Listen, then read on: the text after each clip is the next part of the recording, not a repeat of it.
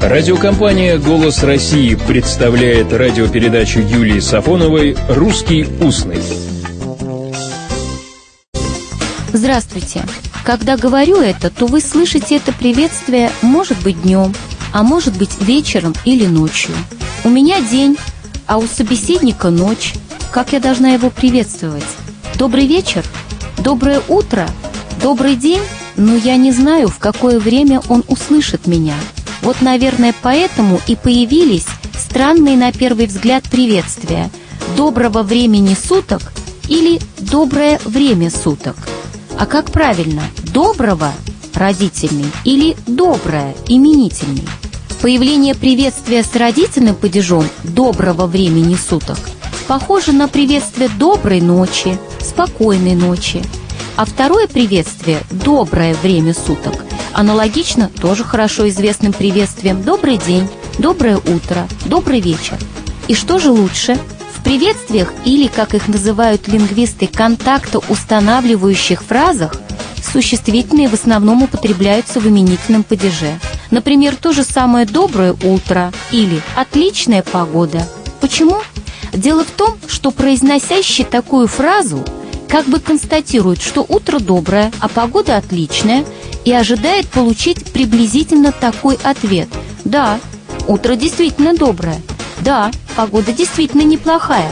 Вот так подтверждением устанавливаются добрые и хорошие отношения между собеседниками.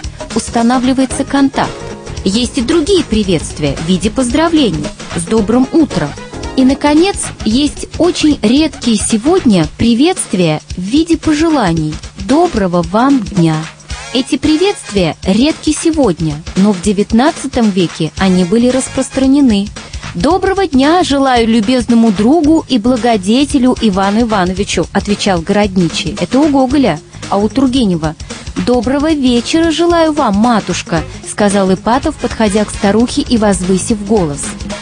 Современном этикете родительный падеж чаще употребляется при прощании и напутствии собеседника – Доброй вам ночи желаю, спокойной вам ночи, хорошего вам дня и даже хороших выходных.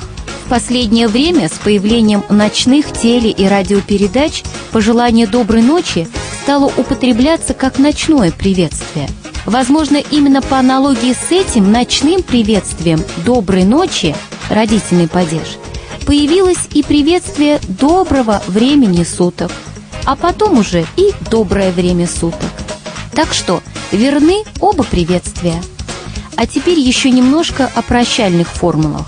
Когда-то давно, посылая телеграмму, написала «Чао-какао», прощаясь таким образом со своим приятелем.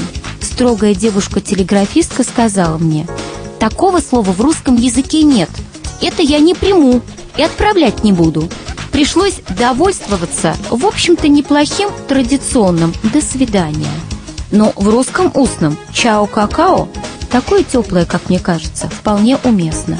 А еще среди некоторых моих друзей распространено шутливое прощальное «ще», что значит «счастливо». Ну, а теперь «ще». Счастливо оставаться.